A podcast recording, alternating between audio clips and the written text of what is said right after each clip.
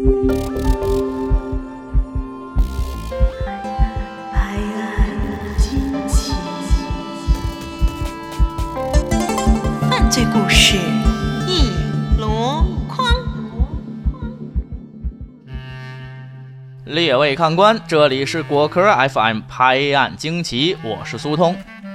话说，要论江湖之中哪种毒药毒性最强，不知道您脑子里浮现的是不是这一段呢？吃了我们一日丧命散的人，一天之内会武功全失、经脉逆流、哎胡思乱那都是武侠电影里编的。在咱们犯罪界，要说毒物之王，那定然是响当当的氰化物。你比如说《名侦探柯南》里，红领巾小学生一闻死者的嘴，嗯，苦杏仁儿味儿，没跑，准是氰化物。那现实生活中，这种名声响亮又有着苦杏仁气味的毒药，究竟有着怎样的奇效呢？咱们今天这期拍案惊奇，就跟您好好聊一聊。真正具有强烈毒性的氰化物呢，有三种：氰化钠、氰化钾以及氢氰酸。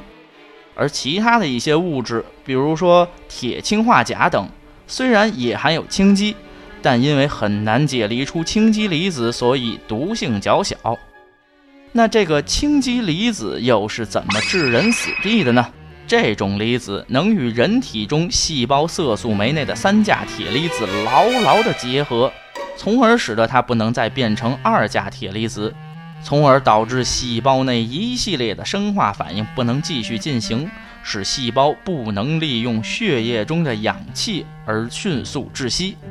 大家都知道，这细胞要是没了氧气，那还了得？中枢神经系统会迅速丧失功能，紧接着就是呼吸机麻痹、心跳停止、各种器官衰竭等症状，接下来就是一命呜呼。更可怕的是，氰化物可以说是无孔不入，既能通过注射、口服或者是皮肤或黏膜的接触下毒，甚至呼吸吸入都可能进入人体。然后解离出氰基离子，要你小命。那么这氰化物的毒性到底有多强呢？这个还真不好说，既得看药物剂量，还得取决于受害人的体重、强壮程度等等差异。一般认为啊，氰化钾的致死剂量在五十到二百五十毫克之间。其实这与砒霜，也就是咱们中国武侠小说里的鹤顶红的致死量也差不多。但五十到二百五十毫克这个区间可是不小，大概其是多少呢？如果是口服氰化钾固体，约摸着吃下相当于三分之一颗普通胶囊那么大的一小撮粉末，就几乎肯定能置人于死地了。按最小剂量，米粒儿大小的氰化钾粉末也可能致死。一般而言，中毒后如果没有采用有效的急救措施，不出十五分钟到一个小时，就能毒发身亡。具体的时间长短与毒药剂量和中毒途径都有关系。如果口服大量氰化物，或通过静脉注射，或吸入高浓度氢氰酸气体的形式中毒，甚至一到两分钟后就会出现意识丧失、心脏骤停，并导致死亡。这可就比砒霜的药效猛烈得多了。砒霜中毒大约需要一个小时方才出现症状，且要等到数小时后，甚至次日才会死亡。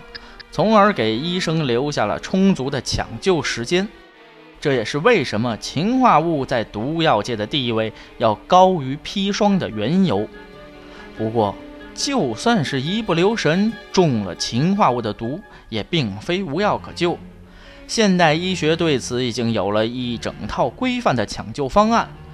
比如立即吸入亚硝酸异物质气体，在静脉注射亚硝酸钠或亚甲基蓝等药物解毒，并给予吸氧、呼吸机支持、高压氧治疗等辅助措施，中毒者的生命还是能够得以保全的。国内外已经有多起成功抢救氰化物中毒者的报道。另外，由于氰化钾、氰化钠都需要在到达胃部后与胃酸发生反应，并释放出氢基粒子，才能发挥其最大的效用。因而，从理论上说，如果足够幸运，当含有氰化物的液体刚喝到嘴里就发觉不对劲，那您赶紧吐出来，还是有可能幸免于难的。而真正让这种致死剂量小、死亡速度快又抢救困难的毒药冠上“毒物之王”的名头的，恐怕还是死于这种毒物的名人以及引发的恐慌是毒药界最多的。历史上呢，不少名人都用它自杀。你比方说，著名的图灵测试的发明人阿兰·图灵。纳粹战犯希特勒的情妇艾娃·布劳恩等等等等。除了自杀外，各国的特工间谍以及不法分子也经常将氰化物用于谋杀。二战期间，纳粹德国还曾用氰化物在数个集中营杀害过万的犹太人。美国的一些州呢，也曾采用毒气室的方式执行死刑，所用的正是氰化物。一九八二年和一九八六年的两起泰诺感冒药投毒案中，嫌疑人使用的依旧是这种致命的毒药。氰化物呢，本来是工业上用于炼金和电镀的原料。